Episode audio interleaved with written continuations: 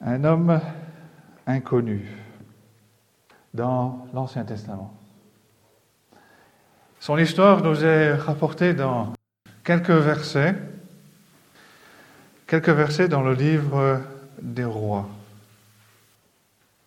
Quand on lit le livre des rois, on commence avec la fin du règne de David et on voit toutes sortes de personnages, que ce soit des personnages qui sont bons ou des personnages qui sont mauvais.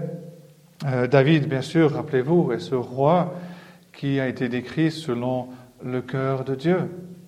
Le roi David a été utilisé pour euh, consolider la nation d'Israël, pour euh, faire en sorte que ce peuple soit uni, soit une seule nation. Le roi David, bien sûr, a été aussi ce, chantre de l'Éternel qui a écrit une grande partie euh, des, psaumes euh, qui sont encore, euh, on en a lu un ce matin, qui était d'Azaph, qui n'était pas de David, mais les psaumes sont là pour nous aider à louer l'Éternel. Ils, ils révèlent quelque chose de la, la richesse d'une communion avec l'Éternel, puisque le psalmiste très souvent nous révèle sa connaissance de l'Éternel et euh, nous amène, nous, sont, sont des moyens qui nous ramènent un réconfort et un encouragement, même encore aujourd'hui. On rencontre, euh, donc à la fin du règne de David, on va rencontrer Salomon. Salomon qui est connu pour sa sagesse, qui est connu pour ses richesses qui dépassent, enfin qui, sont énormes, immenses. Même la reine de Saba, euh, quand elle est venue le voir, est émerveillée euh, devant la, la, splendeur, devant la sagesse de, de Salomon.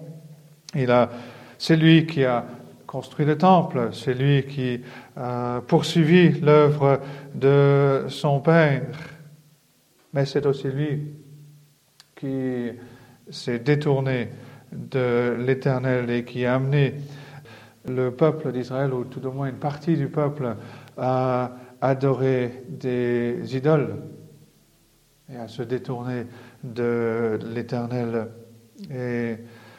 On a à partir de là la, chute de, cette, nation, de ce peuple.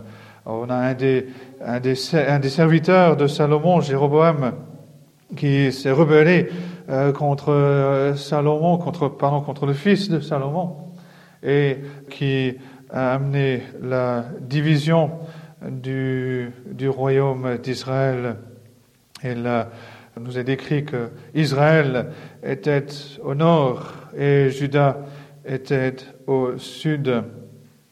Et Jéroboam, euh, donc qui était au nord, menait le peuple, mais vraiment contre l'Éternel, se détournant véritablement contre l'Éternel.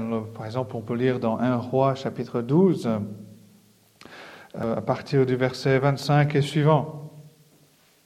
Jéroboam bâtit Sichem sur la montagne d'Éphraïm et il y demeura, puis il en sortit et bâtit Pénuel. Jéroboam dit dans, son cœur, le royaume pourrait bien maintenant retourner à la maison de David. Si ce peuple monte à Jérusalem pour faire des sacrifices dans la maison de l'Éternel, le cœur de ce peuple retournera à son Seigneur et à Roboam, roi de Juda. Et ils me tueront et retourneront à Roboam, roi de Juda. Après avoir demandé conseil, le roi fit deux veaux d'or et dit au peuple, Assez longtemps vous êtes monté à Jérusalem. Israël, voici ton Dieu qui t'a fait sortir du pays d'Égypte. Il plaça l'un de ses veaux à Bethel et il mit l'autre à Dan. Ce fut là une occasion de pécher. Le peuple alla devant l'un des veaux jusqu'à Dan. Jéroboam fit une maison de haut lieu et il créa des sacrificateurs pris parmi tout le peuple et n'appartenant point au fils de Lévi. Il établit une fête au huitième mois, le quinzième jour du mois, comme la fête qui se célébrait en Juda, et il offrit des sacrifices sur l'autel. Voici ce qu'il fit à Bethel, afin que l'on sacrifie au veau qu'il avait fait. Il plaça à Bethel les prêtres les hauts lieux qu'il avait élevés. Il sacrifia sur l'autel qu'il avait fait à Bethel le quinzième jour du huitième mois, mois qu'il avait choisi en son gré. il fit une fête pour les enfants d'Israël, et il monta sur l'autel pour brûler des parfums. Et bien sûr, euh, d'autres euh, suivirent, menant le peuple à désobéir à l'Éternel. Et c'est un jour, c'est une période dans l'histoire du peuple où Dieu, dans sa grâce, dans sa fidélité envers les promesses qu'il avait faites, se révèle au travers de ses représentants, c'est-à-dire de ses prophètes. Et nous avons différents prophètes dans la vie de, de David. Nous avons Nathan, Nathan qui corrige euh, David lorsqu'il a commis le péché, lorsqu'il a commis l'adultère et le meurtre qui s'en suivirent. Euh, Dieu a utilisé euh, son prophète pour ouvrir les yeux du roi David. Il y a Élie, puis Élisée, et des hommes comme cela que l'Éternel suscite pour parler à son peuple, à son peuple qui aujourd'hui se détourne, se de lui. Et on peut tenter de dire, oui, mais c'est bien beau. Toutes ces personnes sont des personnages, tous ces personnages sont, effectivement, sont des personnages réels, mais euh, c'est des, personnages qui, qui, qui sont importants, qui, sont, qui, qui ont eu une grande influence, et euh, on peut effectivement profiter de leur vie, on peut tirer certaines grandes leçons, mais moi, je ne suis pas comme eux. Je ne suis pas comme le roi David. Je ne suis pas comme Salomon. Je ne suis ni comme Élie ou Élisée. Mais ce que je voudrais que l'on regarde ce matin, c'est que ces leçons que nous pouvons tirer de la vie de ces grands hommes, nous pouvons aussi les voir dans la vie de ces personnages, de ces hommes que l'on ne connaît pas de ces hommes, et en particulier ce matin d'un homme inconnu. Avant de le voir et avant de vous dire de quel passage il s'agit, je voudrais simplement encore une fois souligner, euh, pour qu'on comprenne bien l'histoire, qu'on comprenne bien le, contexte de, de, cet homme et pourquoi il a des choses à nous apprendre, c'est donc que dans le nord, rappelez-vous, le, pays est divisé en deux. Dans le nord, il y a Israël, et dans Israël, donc, il y a à l'époque le fils, un des fils d'Achab, Joram, et Joram faisait le mal, faisait ce qui est mal aux yeux de l'Éternel. Nous le voyons en 2 Rois chapitre 3. Joram, verset 1 et suivant, Joram, fils d'Achab, régna sur Israël, Samarie, la dix-huitième année de Josaphat, roi de Juda. Il régna douze ans. Il fit ce qui est mal aux yeux de l'Éternel, non pas toutefois comme son père et sa mère. Il renversa les statues de Baal que son père avait faites. Mais il se livra au péché de Jéroboam, fils de Nébat, qui avait fait pécher Israël, et il ne s'en détourna point. Voilà le nord. Voilà Israël. Judas est dans le sud. Dans le sud, nous avons un autre Joram, ou parfois il est nommé comme Jéhoram, qui euh, règne un instant, un moment avec son père, et ensuite, donc, euh, son père décède et il continue de régner seul. 2 Rois 8, verset 16, la cinquième année de Joram, fils d'Akab, roi d'Israël, Joram, ou Jéhoram, fils de Josaphat, roi de Juda, régna. Il avait 32 ans lorsqu'il devint roi et il régna 8 ans à Jérusalem. Il marcha dans la voie des rois d'Israël, comme avait fait la maison d'Akab, car il avait pour femme une fille d'Akab, et il fit ce qui est mal aux yeux de l'Éternel. C'est là qu'on a, comme j'ai dit tout à l'heure, la, fidélité de Dieu à sa promesse, puisqu'au verset 19, nous lisons, Mais l'Éternel ne voulut point détruire Judas à cause de David, son serviteur, selon la promesse qu'il lui avait faite de lui donner pour toujours une lampe parmi ses fils. Donc on a au nord Israël, Israël qui suit la lignée donc qui se détourne, qui fait euh, mal, ce qui est mal aux yeux de l'Éternel. Et on a au sud Judas qui suit, qui suit le, même chemin avec euh, certains rois qui de temps en temps ont la crainte de l'Éternel, mais dans l'ensemble euh, se détournent de lui. Élie, à cette époque, dans le passage que nous voulons considérer, est monté au ciel. Il est déjà monté euh, dans ce chariot. Et c'est maintenant Élisée qui est dans le pays. Élisée qui est ce représentant, qui est, ce, celui qui parle de la part de l'Éternel. Et donc, nous voulons voir ce matin un homme. Un homme que l'on ne connaît pas. On ne connaît pas son nom. On ne connaît pas ses origines. On ne sait pas ce qu'il fait. Comme, euh, comme métier, on ne sait rien, si ce n'est qu'il est venu voir Élisée. Je vous invite à lire dans 2 Rois chapitre 4, à partir du verset 38. À partir du verset 38, 2 Rois chapitre 4, à partir du verset 38 jusqu'à la fin du chapitre 1. Élisée revint à Gilgal, et il y avait une famine dans le pays. Comme les fils des prophètes étaient assis devant lui, il dit à son, serviteur, Mets le grand pot et fais cuire un potage pour les fils des prophètes. L'un d'eux sortit dans les champs pour cueillir des herbes. Il trouva de la vigne sauvage et il y cueillit des colacinthes sauvages plein son vêtement. Quand il rentra, il les coupa en morceaux dans le pot où était le potage, car on ne les connaissait pas. On servit à manger à ces hommes, mais dès qu'ils eurent mangé du potage, ils s'écrièrent La mort est dans le pot, homme de Dieu. Et ils ne purent manger. Élisée dit Prenez de la farine. Il en jeta dans le pot et dit Sers à ces gens, et qu'ils le mangent. Et il n'y avait plus rien de mauvais dans le pot. Un homme arriva de Baal Shalisha il apporta du pain, des prémices à l'homme de Dieu, vingt pains d'orge et des épis nouveaux dans son sac. Élisée dit Donne à ces gens et qu'ils mangent. Son serviteur répondit Comment pourrais-je en donner à cent personnes? Mais Élisée dit Donne à ces gens et qu'ils mangent, car ainsi parle l'Éternel On mangera et il y en aura de reste. Il mit alors les pains devant eux, et ils mangèrent et en eurent de reste, selon la parole de l'Éternel.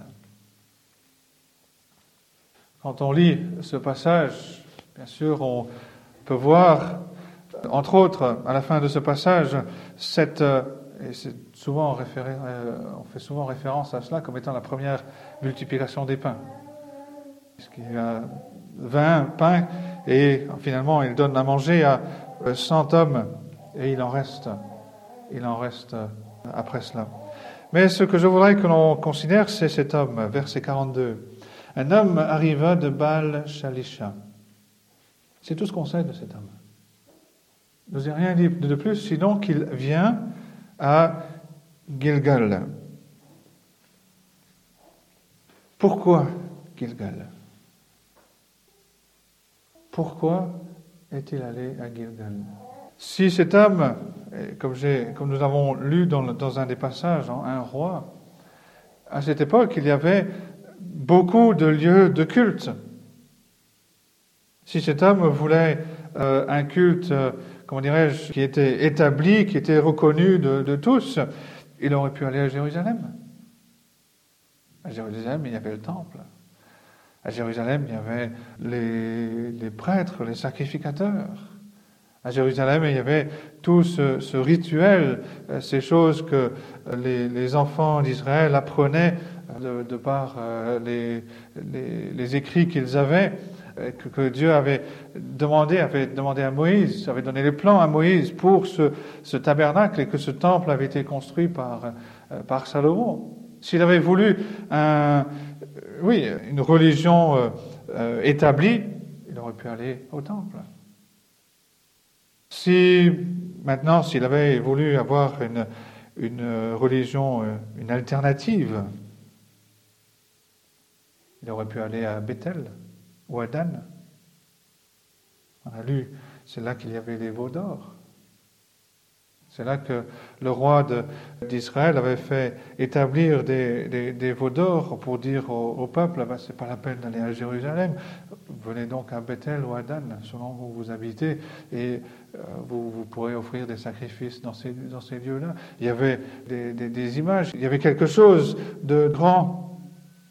Il aurait pu aller, si cela ne lui convenait pas, il aurait pu aller sur euh, ces montagnes où euh, il il y avait ces, comment dirais-je, ces, lieux, ces poteaux d'Achéra, comme on les appelle, c'est-à-dire ces, lieux de, de, culte où on lit par exemple euh, dans 1 roi chapitre 14, ou de ces hauts lieux avec des statues et des idoles sur toute colline élevée et sous tout arbre vert. 1 roi 14, verset 23. Sur tout arbre vert, sur toute colline. Il y avait, il y avait de l'activité religieuse, mais pourquoi Gilgal? Si on regarde dans une concordance, on peut voir que Gilgal, c'est le lieu où le peuple d'Israël, avec Josué, a traversé le Jourdain. Peut voir aussi que c'est le lieu où Samuel avait l'habitude de euh, juger et de, d'enseigner euh, le, peuple. C'est le lieu où Saül a été couronné roi. C'est aussi le lieu où Saül a désobéi et a offert un sacrifice à l'Éternel qui n'était pas acceptable aux yeux de l'Éternel. Donc, se dire, sur un plan humain, il n'y a rien d'intéressant, il n'y a rien qui n'attire. Il n'y a, pas quelque chose comme les veaux d'or, ou comme euh, statue, ou comme, euh, ou comme le temple. Il n'y a rien. Il a rien qui attire. Alors pourquoi? Pourquoi Gilgal? Ben, Nous l'avons lu au verset 38. Gilgal était le lieu où, à ce moment-là, le représentant de Dieu, le prophète de l'Éternel, résidait. Gilgal était le lieu où, dans ce jour, l'Éternel se faisait connaître au travers de son serviteur. Tous ces autres endroits, ces autres lieux, que ce soit Jérusalem, que ce soit Bethel, Dan, que ce soit ces, collines, étaient des, lieux effectivement où il y avait des, objets, il y avait peut-être même des bâtiments qui étaient beaux à voir, des lieux de culte mais qui n'était pas un culte agréable à l'Éternel. C'était une abomination à l'Éternel.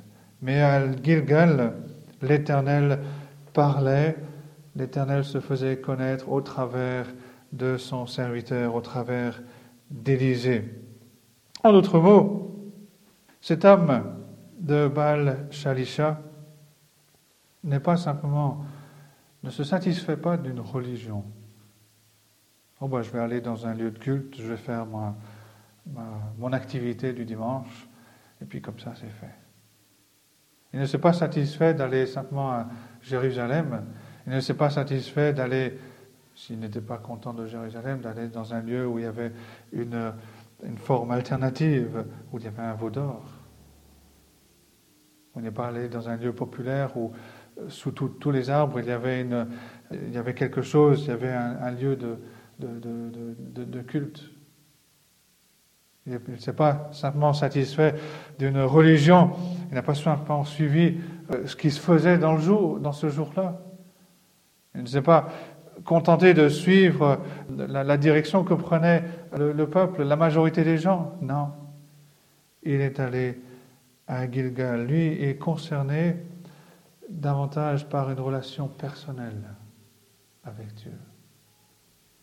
Pas simplement quelque chose de refaire son activité religieuse et puis voilà, c'était fait. Non, c'était de rencontrer Dieu au travers de son serviteur, au travers de son prophète, de celui qui était, qui parlait avec l'autorité de euh, l'Éternel, qui parlait, qui était son représentant dans ce jour-là. Il n'a pas suivi le courant du, jour, comment dirais-je, ce que les gens faisaient, qui était la chose à faire. Non, il a recherché l'Éternel. Il est allé à Gilgal. Et tout au long de l'histoire du peuple d'Israël, tout au long de l'histoire de l'Église, Dieu a suscité des hommes, Dieu a suscité des prophètes, des hommes qui étaient les représentants, qui parlaient au nom de l'Éternel, qui étaient ce contact. Bien sûr, le, prophète par excellence est, Moïse euh, lui-même, celui à qui l'Éternel a parlé face à face. Et Moïse a dit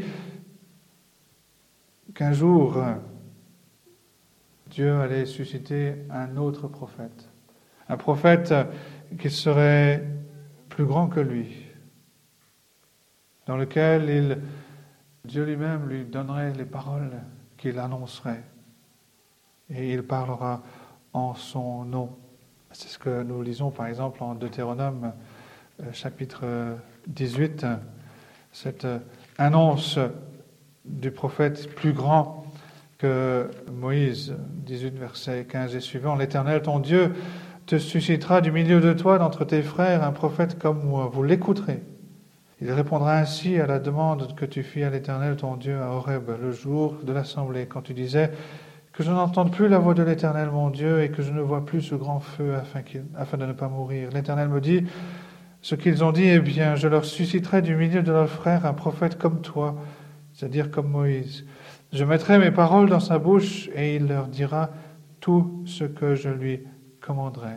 Et si quelqu'un n'écoute pas mes paroles qu'il dira en mon nom, c'est moi qui lui en demanderai compte.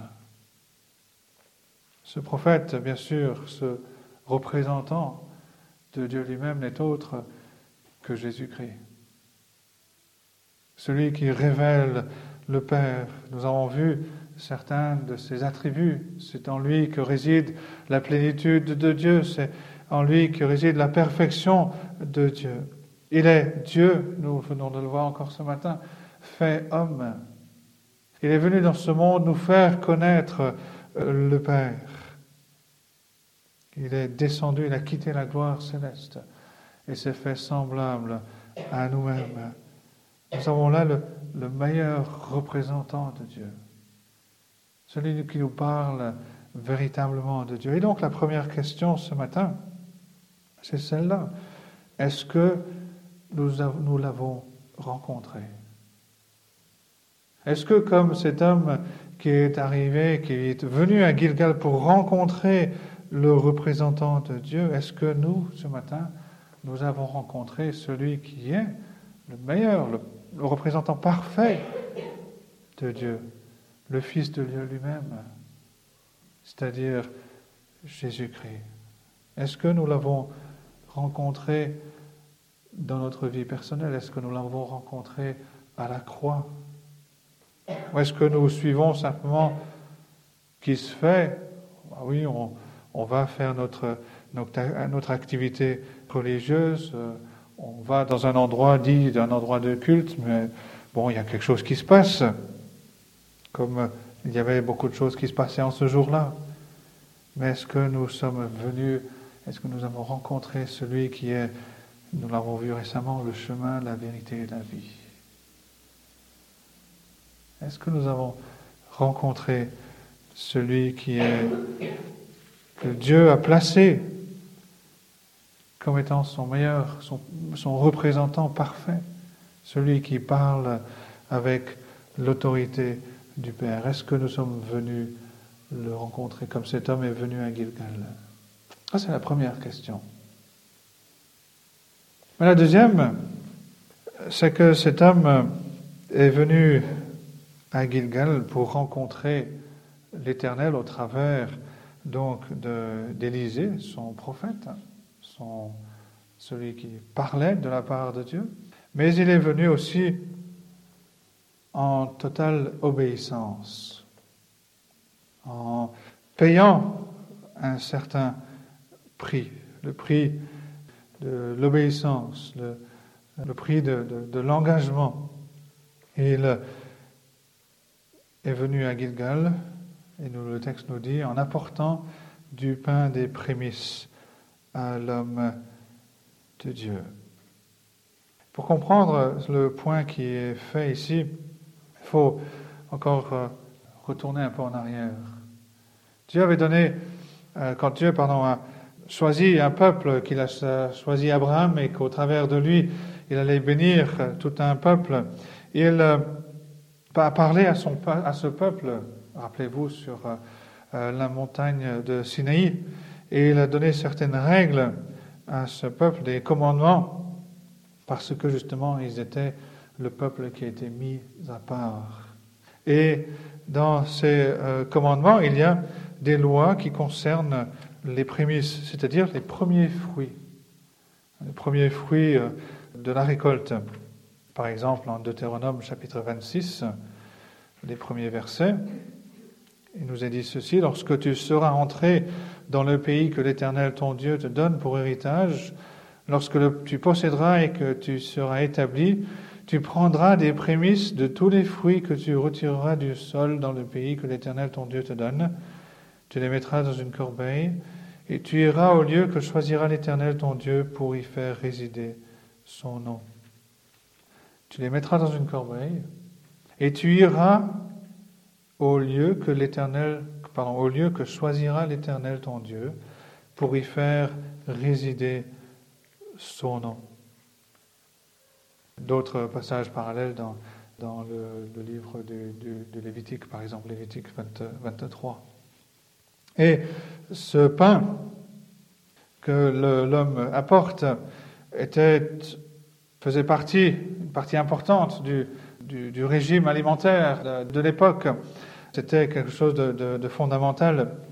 Et dans la loi, il est demandé, il me semble que c'est Lévitique justement qui parle d'apporter deux, deux pains. Lévitique 23. Et voilà, verset 17. Euh, Vous apporterez de vos demeures deux pains pour qu'ils soient agités de côté et de l'autre. Ils seront faits avec deux dixièmes de fleurs de farine et cuits avec du levain. Ce sont les prémices à l'Éternel. Deux pains. Après euh, les premières récoltes de l'été. Et donc la loi demandait que l'on apporte deux pains comme euh, offrande à l'Éternel. Euh, une manière de, reconnaître et d'affirmer notre dépendance de l'Éternel. C'est lui qui donne, c'est lui qui donne tout ce que nous possédons, tout ce que nous avons. Et en retour, nous reconnaissons notre dépendance de lui et nous lui donnons, nous lui offrons les premiers fruits. Et ces commandements étaient donnés donc pour, euh, euh, souligner, pour que les, enfants d'Israël soient conscients de cette réalité, de cette dépendance totale de l'Éternel.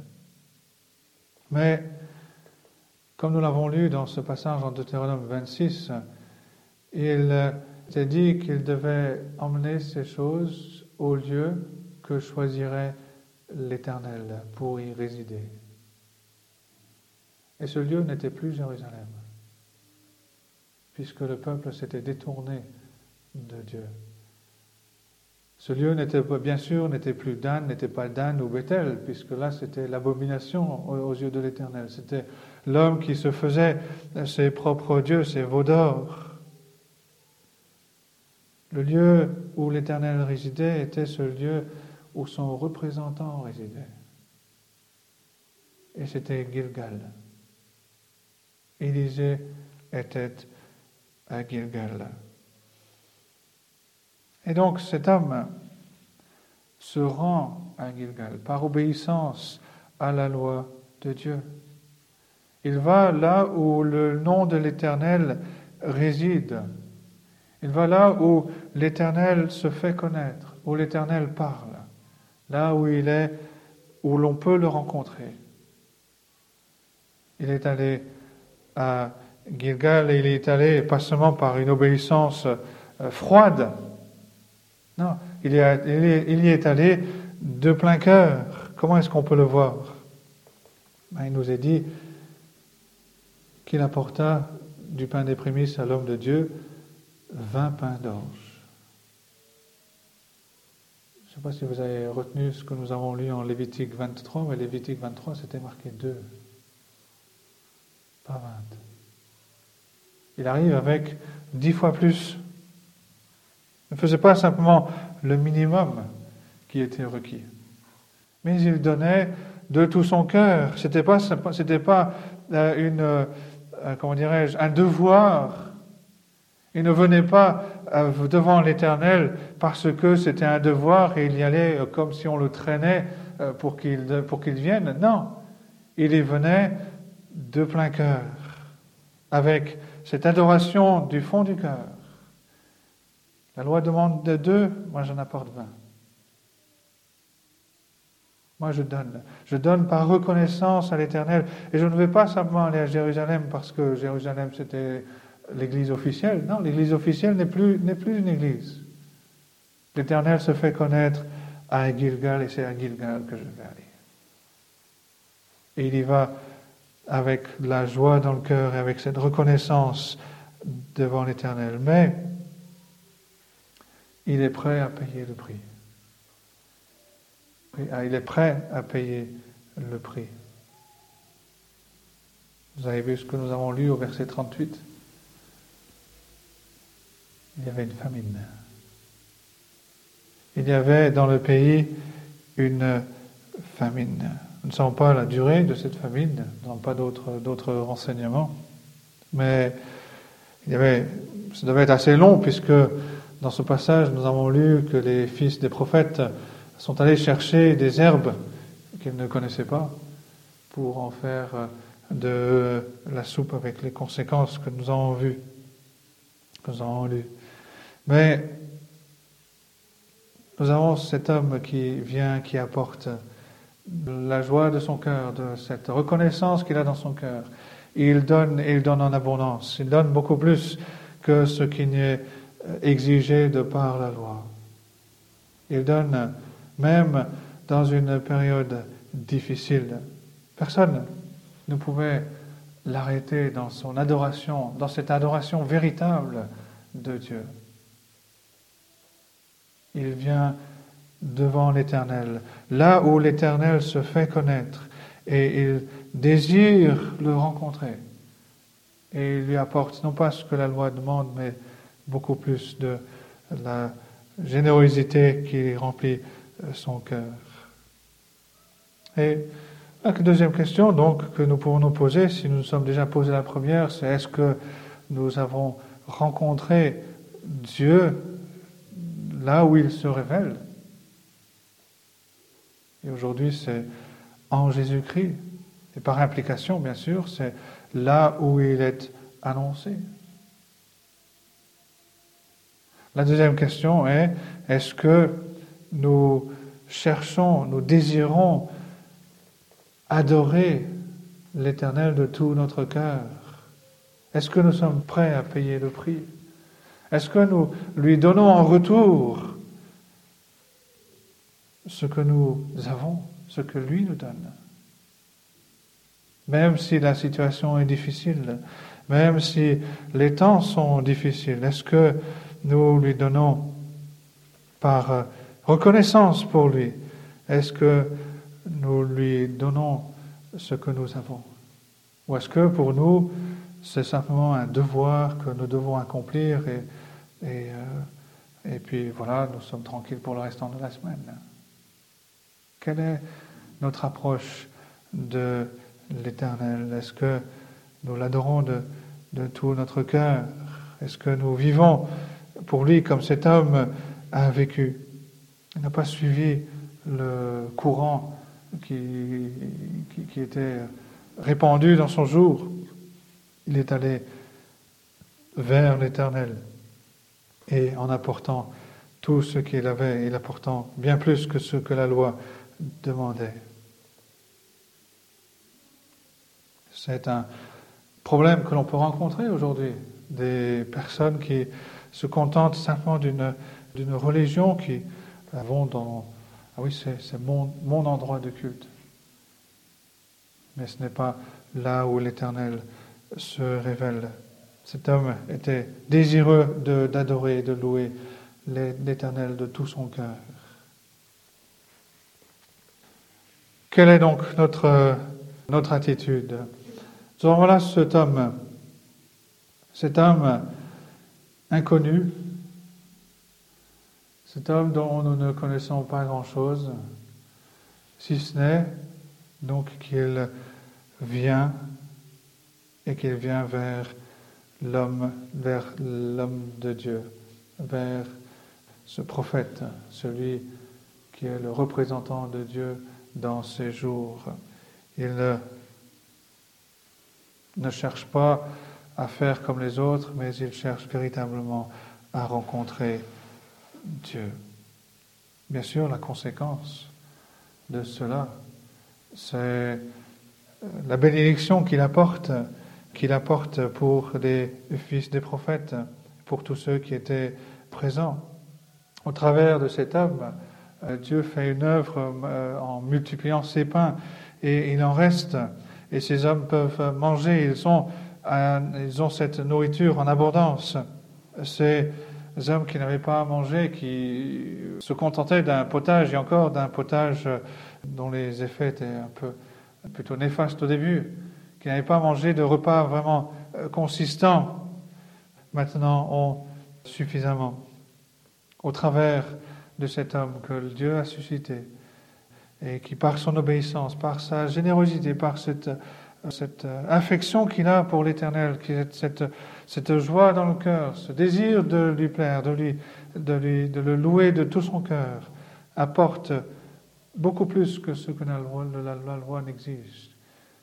Et au travers de cette œuvre, Dieu fait, Dieu bénit, Dieu apporte une bénédiction à ses enfants.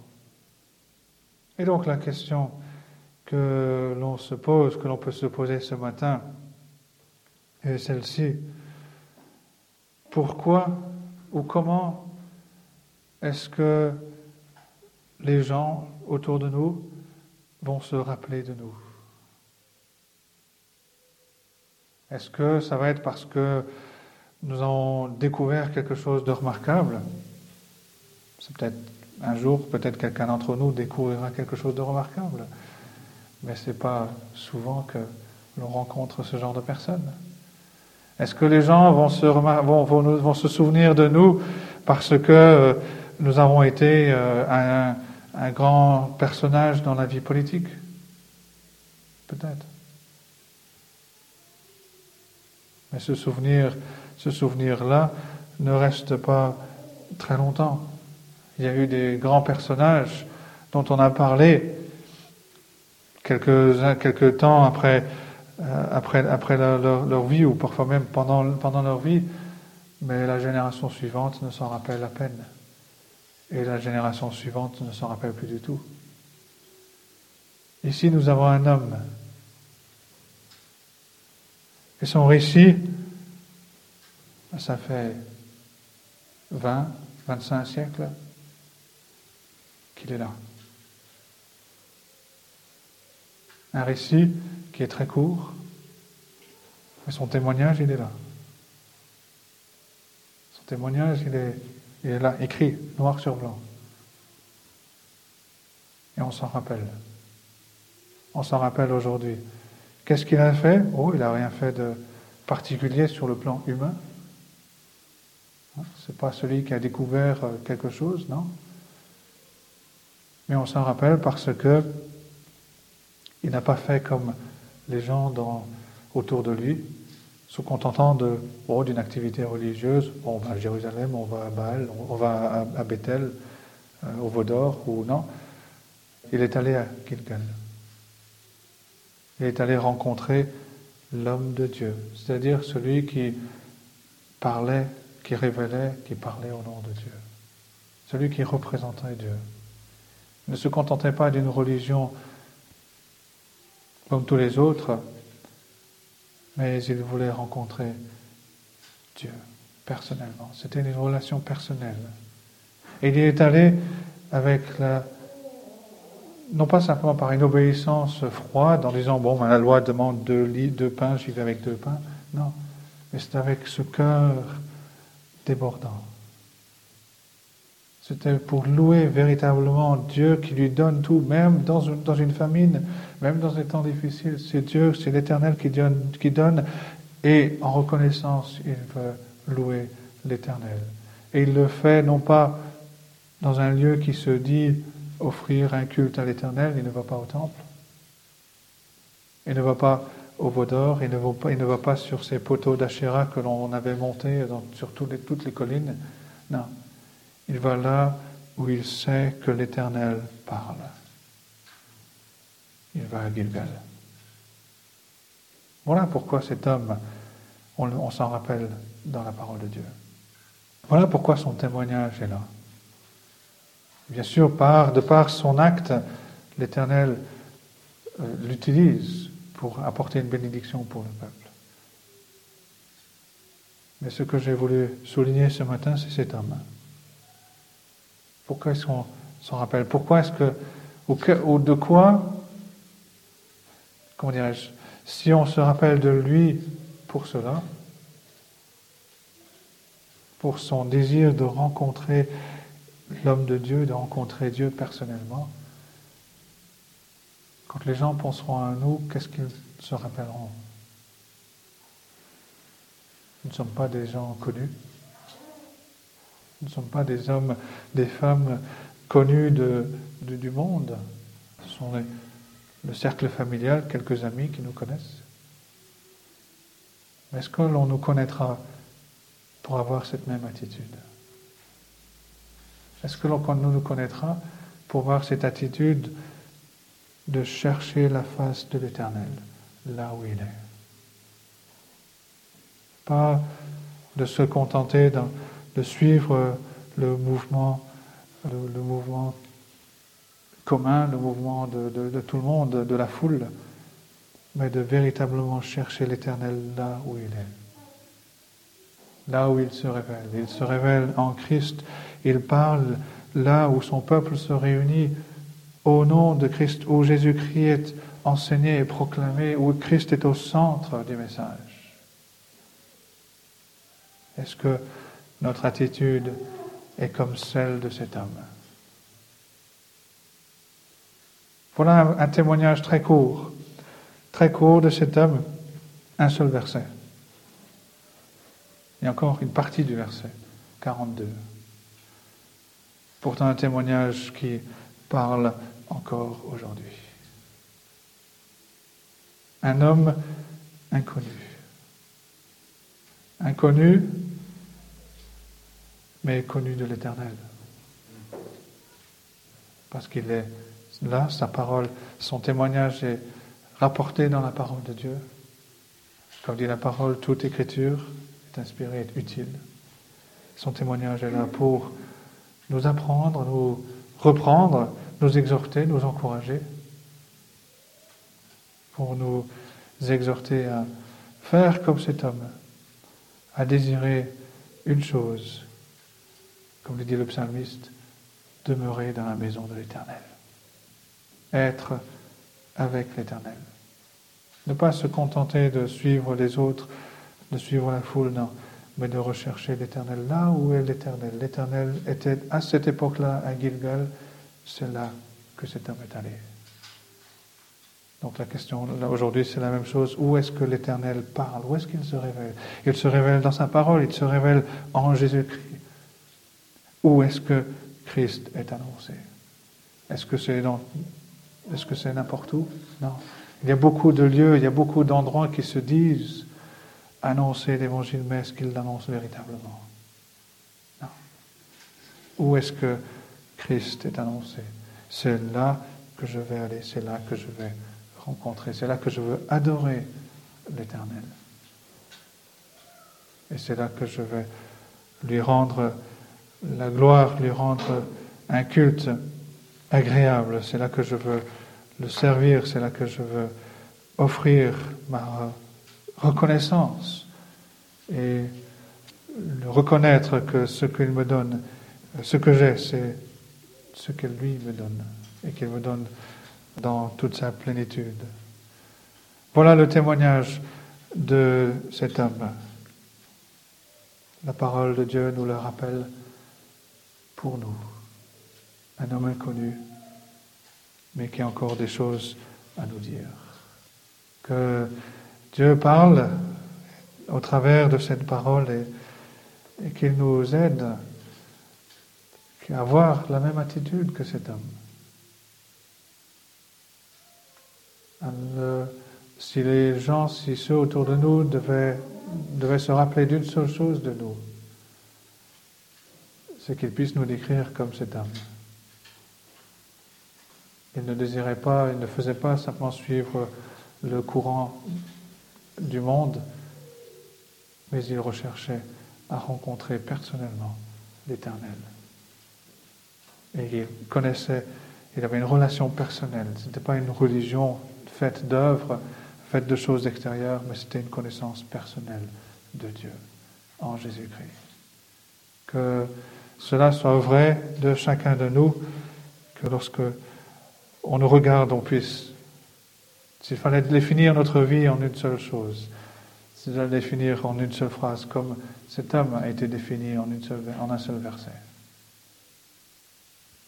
Relation personnelle avec Dieu et une reconnaissance, une obéissance, une adoration qui n'est pas simplement un devoir, mais qui est fait avec tout un cœur débordant, parce qu'il ne donne pas simplement ce que la loi exige, mais il donne bien plus, dix fois plus. Cet homme a été rappelé pour cela, que on se souvienne de nous. On peut se souvenir de nous pour beaucoup de choses, mais s'il fallait résumer notre vie en une seule phrase, qu'on puisse la résumer aussi comme on a résumé la vie de cet homme en, cette phrase, en une seule phrase. Que Dieu donc bénisse encore sa parole à nous ce matin. Amen.